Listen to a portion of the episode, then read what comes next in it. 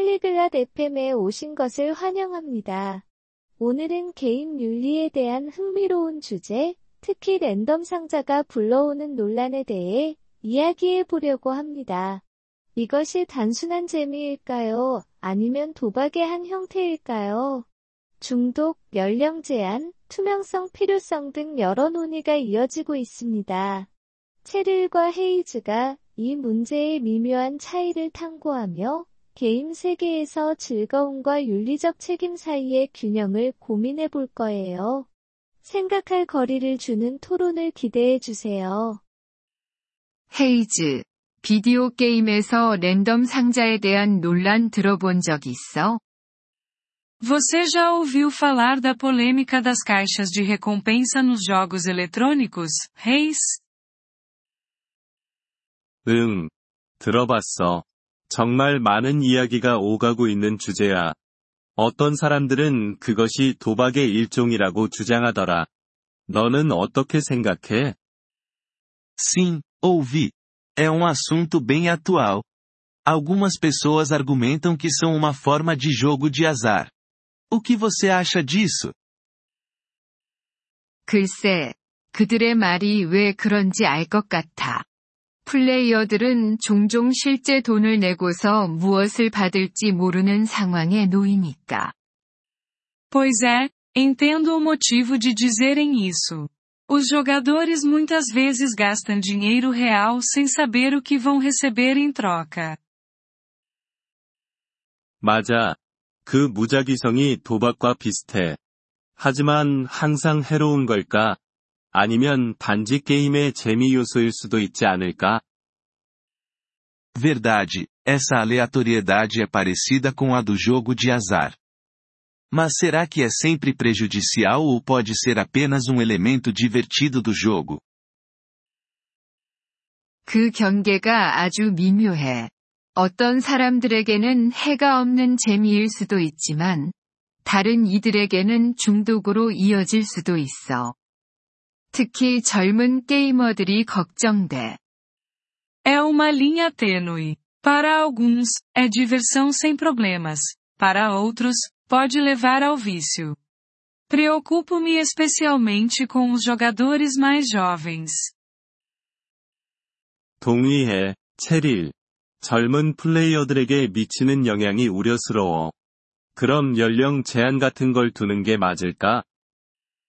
Concordo, Shério. O impacto nos jogadores mais jovens é preocupante. Deveria haver uma restrição de idade, então? 아마도 그럴 수도 있겠지. 하지만 온라인에서 연령 제한을 시행하는 건 복잡해. 다른 해결책은 뭐가 있을까? Possivelmente. Mas fazer valer restrições de idade online é complicado. Quais outras soluções poderiam existir? 투명성이 중요할 수 있어. 게임 개발자들이 각 아이템을 받을 확률을 공개하면 어떨까? A transparência pode ser a chave. Os desenvolvedores de jogos poderiam divulgar as chances de receber cada item. 좋은 생각이야. 확률을 알면 일부는 과도한 지출을 자제할 수도 있겠지. Essa é uma boa ideia. Conhecer as probabilidades pode desencorajar alguns de gastar excessivamente. 그리고 부모님의 역할은 어때? 아이들의 게임 습관을 더 세밀하게 모니터링해야 하지 않을까? E quanto ao papel dos pais? Eles deveriam monitorar mais de perto os hábitos de jogo dos filhos? 물론이지. 부모님들은 자녀들이 하는 게임과 그에 따른 잠재적 위험을 인식해야 해. Definitivamente. Os pais devem estar cientes dos jogos que seus filhos jogam e dos riscos potenciais envolvidos. 하지만 일부 게임들이 무료로 제공될 수 있게 랜덤 상자가 필수적이라는 주장도 있어. Mas também existe o argumento de que as caixas de recompensa são essenciais para manter alguns jogos gratuitos. 맞아. 많은 게임들이 마이크로 트랜잭션을 통한 수익에 의존하고 있어. 그것들이 없다면 게임 환경이 크게 바뀔 수도 있겠지. Isso é verdade. Muitos jogos dependem de microtransações para gerar receita. Sem elas, a paisagem dos jogos poderia mudar drasticamente. 그래. 균형을 찾는 게 중요하잖아? 재정적인 측면을 완전히 무시할 순 없어. Certo. É sobre encontrar um equilíbrio, não é? Não podemos simplesmente ignorar o aspecto financeiro. 물론이지. 게다가 플레이어들이 게임에서 기술과 노력을 통해 이런 보상을 얻을 수 있는 방법도 있어야 해. Com certeza. Além disso, deveria haver uma maneira dos jogadores ganharem essas recompensas através de suas habilidades e esforços no jogo. 기술 기반 보상이 더 공정하겠지만, 그게 게임 회사들에게 수익성이 있을까? Recompensas baseadas em habilidade seriam mais justas, mas será que isso seria tão lucrativo para as empresas de jogos? 아마 수익성은 떨어질 수도 있겠지만, 더 윤리적인 게임 환경을 조성할 수 있을 거야. Talvez não, mas poderia fomentar um ambiente de jogo mais ético. 게임 윤리. 참 넓은 주제야. 업계가 올바른 방향으로 나아가고 있다고 생각해? Ética nos jogos. Esse é um tópico amplo. Você acha que a indústria está se movendo na direção certa? 확실히 말할 수는 없어. 몇몇 회사들은 윤리적 문제에 더 민감하게 반응하는 반면, 다른 회사들은 그렇지 않으니까.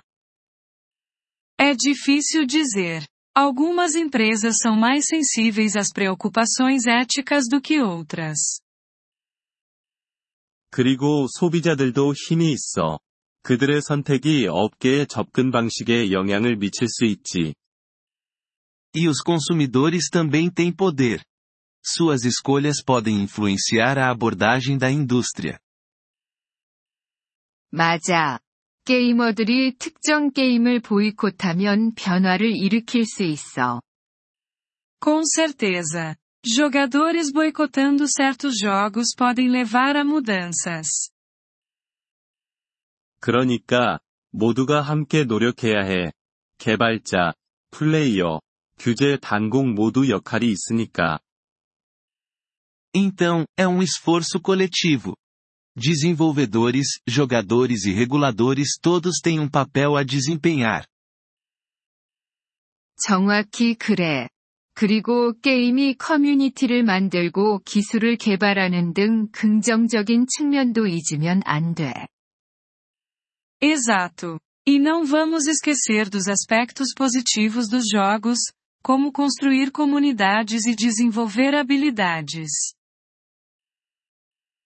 물론이지. 모든 게 부정적인 건 아니야. 게임이 수백만 명에게 즐거움을 가져다 줬어. Com certeza. Nem tudo é negativo. Jogos trouxeram alegria para milhões. 결국에는 게임을 책임감 있게 즐기고 잠재적 위험에 대해 알고 있는 것이 중요해. No fim das contas, é tudo sobre curtir jogos de maneira responsável e estar ciente dos riscos potenciais. 체릴과 완전히 동의해. 게임의 미래가 즐겁고 동시에 윤리적이기를 바래. Não poderia concordar mais, Cheryl. Vamos torcer para que o futuro dos jogos seja tanto agradável quanto ético. Agradecemos seu interesse em nosso episódio. Para acessar o download do áudio, por favor, visite poliglote.fm e considere a possibilidade de se tornar um membro por apenas 3 dólares mês. Seu generoso apoio ajudará muito em nossa jornada de criação de conteúdo.